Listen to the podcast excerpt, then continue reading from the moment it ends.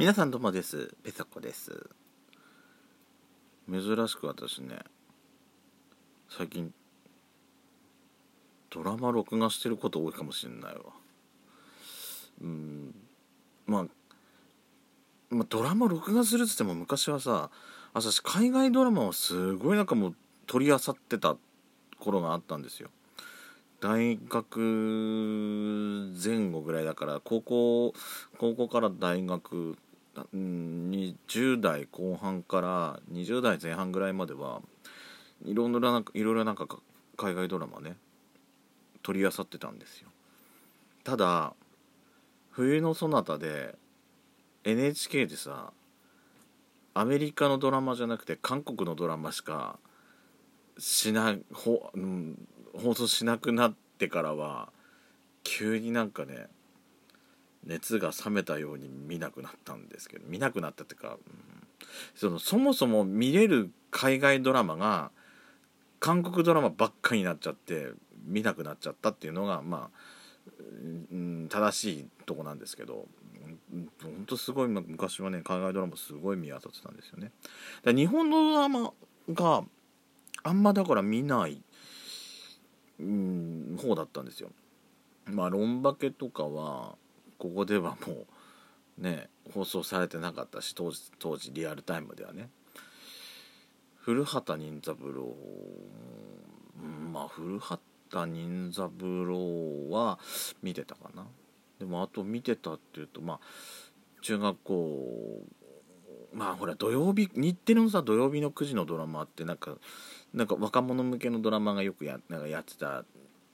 時あったじゃない、まあ、今でもそうなのかもしれないけど。放送時間帯はなんか9時から10時に移ったみたいだけどさ、うん、あの頃のはその土曜9時のドラマとか月9はあんまそんな見てなかったような気がするんだよね、うん、でもあんま見ないタイプだったんですよ。だったんですけどここ今回の7月クールでさあのフジテレビでバラカモンってやってんじゃない？私バラカモンもともとさ漫画で読んでたからちょっと見てみようかなと思って見てるんですよ。で、まあ、2話今の段階で2話もしかすると配信する頃には3話まで来てるのかもしれないですけどあのまだ1話しか見てないんですけどね録画して。あのまあうんそこまで全然なんか原作と全然違うわって感じもなかったんであの私は全然見ようかなと思ってます。ねあとほら今さあの「あまちゃん」の再放送してんじゃない？NHK の BS で。私ここに来てもう春先からさ「あまちゃん」もドハマりしちゃっててこんなあだから当時もすごい流行ったっていう理由がなんかすごい分かった気がする。ちょうど10年前だったのね。いや10年前っていうと今の職場にまあ移動なった頃だったんだけどあの頃当時はなんか全然仕事にも余裕がなかったからねドラマ見るとかっていう余裕すらなかったんですけども今はねまあ録画することもできるんで、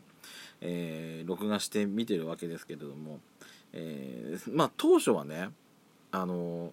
取りためみたいな感じで23週間ぐらいちょっと遅れて見てたんですけどもなんか東京編に入ってからなんか一気にさなんかそれまでの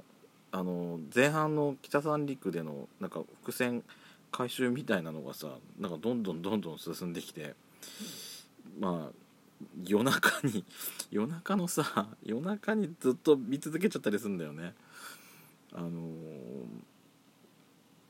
なんか1週間分を一気に見ちゃったりとか。だから11時ぐらいから見始めて夜中の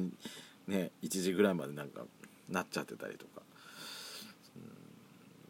なんかその Google 先生もさ今毎日あ今日のあまちゃんどんな話だったっていうのがなんかあのー、記事でねあのー、紹介してるサイトがあるんで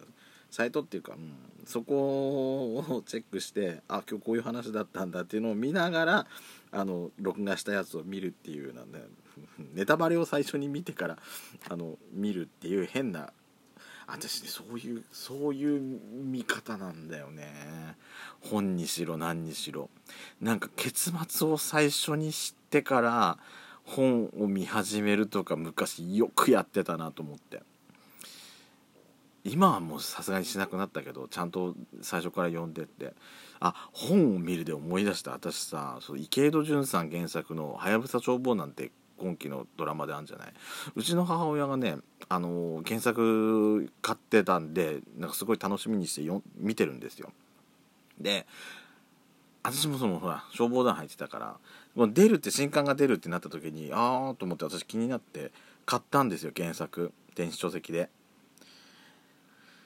ドラマ始まるまで私1文字もまだ読んでなかったことを思い出してドラマ始まってから今ね追っかけてるとこなの。順番逆だよね本当に。やることなすことなんかったしなんか普通のやり方ができないんだね。そういう性格なんでしょうね。でも一生多分治らないと思うこういうの。なんかねじれた感じ、でも今回ちょっとこ今すごいなんか楽しみな日本のドラマがね結構いっぱいあるっていうのがうん、まあ、毎週の楽しみと言いますか。はやぶさなんか私もう母親と一緒に見ちゃってるもんね。茶の間の大きいテレビの前でこうやって2人で。最初は親父も見てたんですけども前回なんか違うの見てたかな。うちの母親なんかすごい毎週楽しみみたいんで私もね毎週楽しみに見ようかなと思ってます。もうこうやって親と一緒にこうやって。さて、えー、今回のペソドコ早速ねえー、スタートしたいと思います。もう半分以上半分以上始まっててスタートしますじゃないよね。ペソドコペソコのそこそこどうでもいいこと。そうそう。本編の「どすこいラジオ」ってほぼほぼ毎日更新してんの。ぜひ聞きにいらして。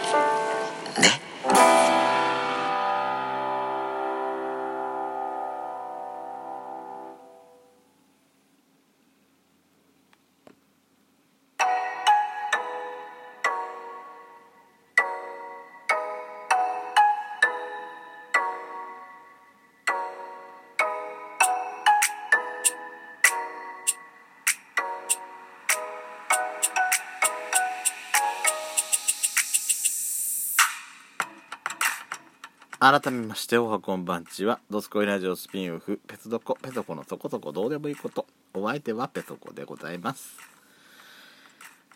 さてさて。厄年って厄年って気にしたことってあります？私多分やしこさんよりは厄年気にしてる人だと思うんだ。やっちゃん全然気になんないって言ってるし本当にね興味ないみたいな感じなんだけど。私今年に42なので、えー、数えで42の年だからね。満42じゃなくて数えで42だから私翻訳って去年のはずなんです。で前役は翻訳で今年は後役のはずなんですよ。翻訳よりもなんか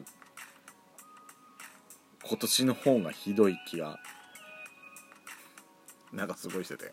まあ、前回も話前回というかここ何回かずっと話してるの。歯の歯のこともそうなんですけども急なね急な痛みでやられちゃった。歯もなんですけど悩みの種なんですけど今ね。私最近もう一つ一つでかいことやっちゃいまして。あのさ自分でも認めたくはないんだけど多分ねぎっくり腰やっちゃったんだよね。あの荷物をこうやって持ってたわけですよ。荷物をこう持って下に下ろす時これちょっと気をつけないと私多分腰いくぞと思ってゆっくり気をつけておろしか腰を下ろしてったの。で荷物置いた瞬間に腰の部分になんかさなんかあ来たーって思う感触感触じゃないか。感じあんじゃない？来たのよ。来ちゃって。おまさかと思って立ち上がろうとしたらなんかねあーなんか来てるな背中来てるな背中に腰来てるなと思ってやばいなと思ってね。いたんですけどもあうん。でもそこまでひどくはないかと思って動けなくはないから大丈夫と思っていたんですけどまあ一日中ずっとなんか、うん、腰に違和感があるままその日は過ごしたんですね。で家帰ってきてからも、うん、なんかちょっと痛いわと思ってはあはあ言いながらなんか階段登ったりとかしてたんですけどまあ私ほら頻尿ひどいじゃない？夜中何回か起きて階段降りながらね。起きるたびになんかだんだんだんだん腰がなんか痛くなってるわとか思っていたわけですよ。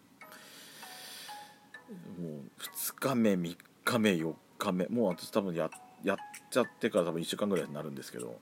もうね日に日にひどくなってる感じ。あの一番最初にあ軽い感じのぎっくり腰でよかったとか思ってた初日の私を恨みたい今。ほんとね本当にもうなんか何なのって思う。背中に湿布貼ってもねダメなんだ。なんかほんとねコルセット巻かなきゃダメかなと思っちゃうぐらい今今ちょっとね生活に本当に支障をきたしてんのよ。なんつったらいいのかしら。特にあの運転してんじゃないの？運転してこうやって座った状態から立ち上がった時が一番今辛い感じ？もうねもうそのよっこらしょって立ち上がった時がもう完全にねおじいちゃん状態なのよ。腰曲がっちゃって、うん、何するにしてもなんか腰曲がってる感じです。あほんとねあの後役油断できないわって思っちゃいましたわ。